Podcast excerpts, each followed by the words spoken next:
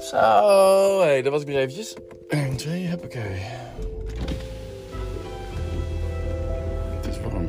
NPO Radio 1 podcast. Het is 1950. Aan boord van de stoomschip onderweg van Indonesië naar Nederland, worden 97 baby's geboren. De vaders waren knulmilitairen. Van de paspoorten? We moesten vluchten. Ik ehm, ben onderweg naar Enschede. Nee, ik ben onderweg naar de. Eerst nog even naar het hockeybos.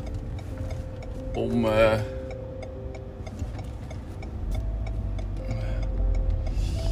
om. eh.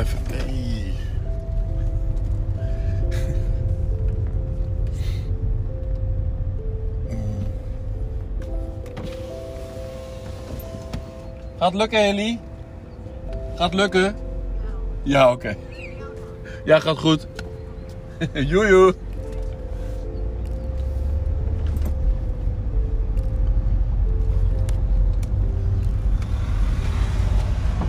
Met jou dan. Dat is mijn, mijn ex-schoonmoeder. Van mijn eerste vriendin hier uit Lochem, Inge. En Hilly woonde schuin tegenover ons. Oh, die gaat een brief opposten.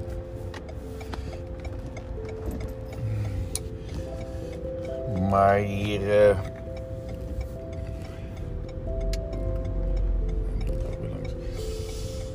Ik ga naar richting Enschede om naar het Viepark foto's te maken voor stekgroep. Oh, fucker, dakker, dakker. Ontzettend smalle straat met stoepranden en kapotte velgen.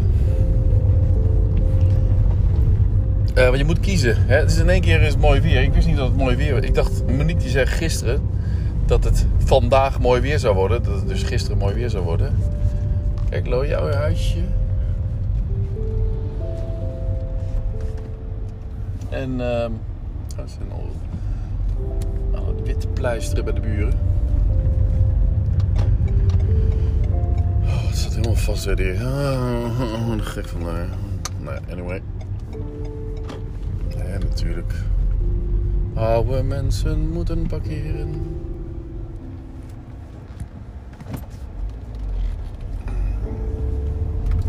De hele parkeerplaats vrij. Zat hier aan, de rand van de uh, Clorio. Eh, de zilveren knoop. Ik was vanochtend weer vroeg op, half zes. En om tien over zes zat ik alweer, eh, nee kwart over zes, zat ik alweer ehm, achter mijn bovenbureautje aanrecht, eh, op de eerste verdieping. En eh ja, hoe lukt dat met die auto? Met de Porsche Camaro, of dat ding? Porsche Tamara. Porsche hm, nog wat. Nee, hier. eh Nou, ik wacht wel even, want. eh, als er twee vrachtwagens aankomen. Oké. Hm.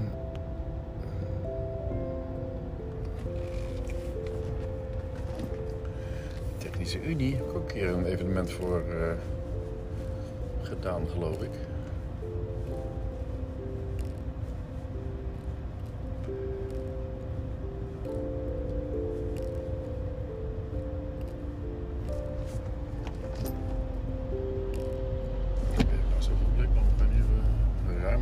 Oké.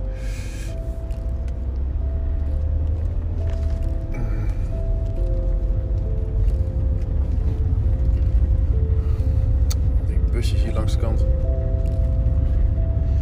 Klaar, klaar. Eh, maar het is in één keer mooi weer dus. Dus ik moet er weer op uit. Ik voel me weer eh, gestrest. Ik moet weer plaatjes maken. En dat doe ik dan in Enschede. Je moet keuzes maken de stad Enschede heeft vast nog wel eh, wat leegstaande winkelpanden die ik moet fotograferen. En het ehm, park V. dat is een kantorenpark. Ik moet echt een kantorenpark hebben. Nou, come on.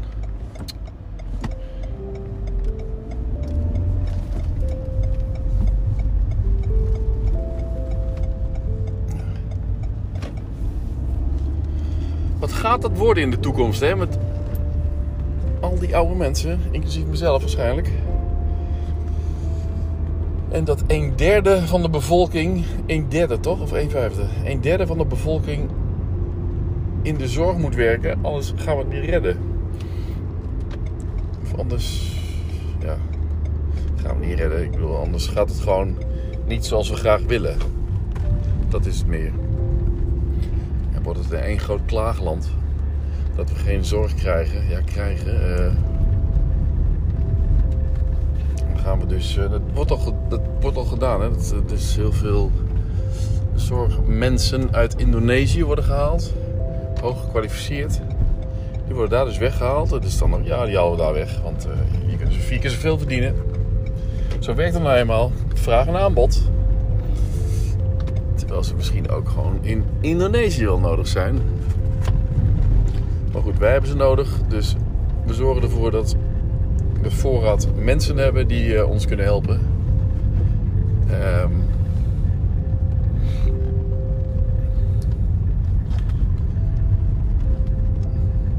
ja, dat, dat zie ik toch ook, ook meer hè, in, de, in de samenleving. Als je nog eens ergens rijdt of je foto's maakt bij distributiecentra, en dan zie je ook een hele groep in één keer in een busje stappen. En denken, oh ja, die gaan nu naar een, eh, een vakantiepark waar ze tijdelijk waar ze wonen. Permanent. Permanent soort van tijdelijk. En ze worden enorm eh, ondergewaardeerd of uitgebuit zou je kunnen zeggen. Maar in vergelijking met hun eh, thuisland verdienen ze goed. Maar moeten ze hard werken en hebben ze geen of weinig rechten. En het is een- gewoon moderne slavernij is het eigenlijk. Waarin je heel goedkoop personeel, heel goedkoop arbeid uit het buitenland haalt.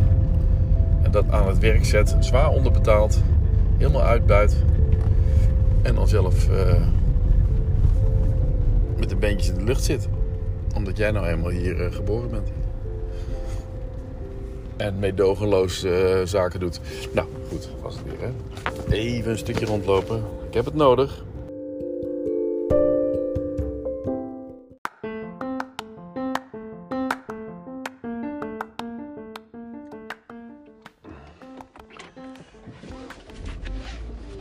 Er zit een, aan de zijkant zit een, een ja, rond... eh, Hoe laat is het? Dat staat dan in contact met wat je eh, op je riem hebt, dat kastje.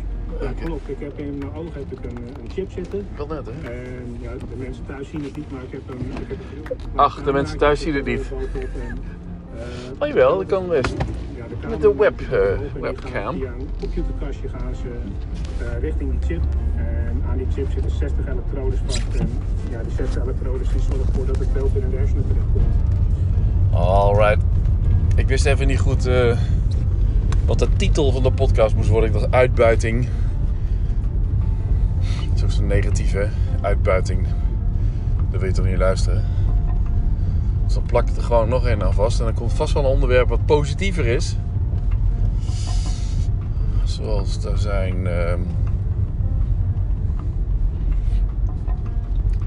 dat, ik even, dat ik even doorneem hoe de dag tot nu toe gegaan is. En het werkt goed. Het werkt goed. Ik, ga, ik ben per dag nu in mijn Google Agenda kalender. Ben ik, eh, heb ik hem op de week staan in plaats van de maand. Zodat ik. En ook in de, op de dag. Steeds, eh, steeds meer. Zodat ik ehm, datgene wat ik eh, plan of heb gepland.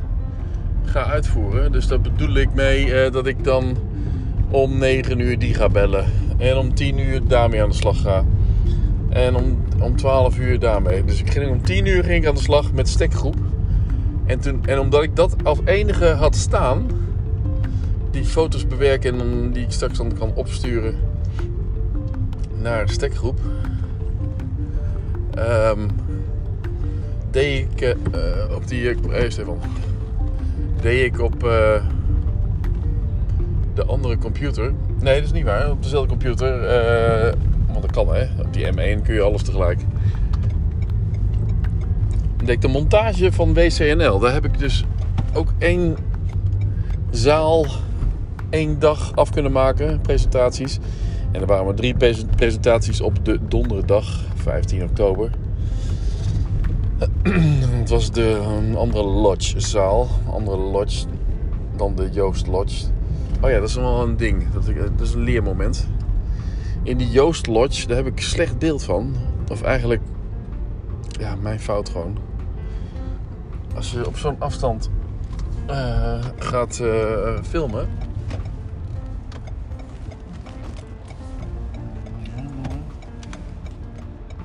Als je op zo'n afstand gaat filmen, dan. eh, Oh, dat lukt wel, hè? Ja, prima. Dan, dan ehm, bestaat de kans dat als je hem op autofocus hebt, dat hij dan niet datgene focust van eh, waar je op wil focussen, namelijk eh, de spreker en het beeld naast hem, of het scherm naast hem. Dan heb ik hem op autofocus op dat scherm staan, maar dan is dat scherm zo fel dat ik niets kan lezen. En dan denk ik, heb ik dat nog niet gecontroleerd toen ik daar was? Nee, waarschijnlijk niet, omdat ik ook de fotografie moest doen en nog andere drie zalen in de gaten moest houden. Dus het was gewoon snel aandoen van, van dat knopje. En dan moet je eigenlijk gewoon iemand erbij hebben die dat in de gaten houdt. Oh, en dat had ik trouwens de eerste dag. Dat was Joep. Dus hoe zat het ook weer? Ik heb eh, Joep had ik toen in de grote zaal zitten. En, maar dat was met een camera. Was, dat was de camera, de A7 IV van Michiel. Dus die kan niet uitgaan. Dus dan hoef je eigenlijk, niks, hoef je er eigenlijk niet bij te zijn. Want dat, dat blijft gewoon goed. Als je eenmaal goed ingesteld hebt. Is het geluid goed en alles is goed. Als, als er geen gekke dingen gebeuren. Alle accu's zijn vol. Alle geheugenkaartjes eh, zijn leeg. En dan eh, heb je de admin. Lodge. Eh, nee, de Joost Lodge, die was. Ja, eh, die Joost Lodge die was donker. Hè? Niet zoals de auditorium. De Joost Lodge was een donkere lodge eigenlijk. Hè? Eh, met eh, gezellig ge- verlichte zaal. En een knaller van een scherm. Dat is een scherm, hè? dus geen, geen doek waarop geprojecteerd. Nee, werd wel geprojecteerd trouwens. Maar flink op geprojecteerd. Dus dat zei ook iemand van: ik heb hem in de dark mode gezet. Anders, kunnen jullie, anders staat er gewoon een bak licht op, eh, op jullie gericht. Dat wil ik liever niet hebben. Nou, dat was ook een van de presentaties die nog wel redelijk goed was. Ook out of focus trouwens, omdat er dus mensen voor gingen zitten. Die ik gewoon in de nek eh, in één keer gefocust had. Ja, die zaten er eerder niet. Toen ik wegliep. Om naar een andere zaal te gaan. Dus het zekere kun je dan beter voor het onzekere nemen. En dan stel je dus voor de volgende keer manueel scherp op het scherm en laat je hem daarop staan. Op, de, op, die, eh, op die afstand. Dan kan er niks gebeuren. Dus je zet hem op manual en dan hou je het scherm scherp. Nou, daar staat meestal ongeveer op dezelfde scherpte diepte, in dezelfde scherpte diepte staat eh, de spreker. Dus dat komt allemaal goed. Nou, dat heb ik dus niet gedaan bij die, eh, die eh, zaal. En eh, dat heb ik dus geweten. De, het scherm was overbelicht. Kon ik ook niks aan doen. Heb ik een tweede balk overheen gelegd. Waarbij ik het scherm uit kon knippen. Hé hey, Thomas. En het scherm heb ik uitgeknipt en helemaal naar beneden gedraaid qua licht. En ehm hielp allemaal niks. Het bleef gewoon helemaal wit. Dus alles wat er op dat scherm stond is eh, jammer genoeg niet te lezen. En ik wil geen rotzooi leveren. Dus heb ik gevraagd voor de Joost Lodge video's om ehm,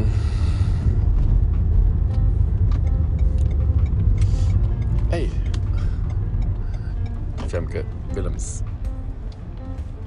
voor de Joost Lodge de presentaties en die moet ik dan opvragen bij eh Driekes nee eh weet ik weer Driekes niet mm, ja, Cindy Bij, oh, ik ga er ook even in staan, een volgende. Ach, Drie keer seconde erbij. Nee. eh. Ja, gaat het lekker? Oh my god. Op tempo.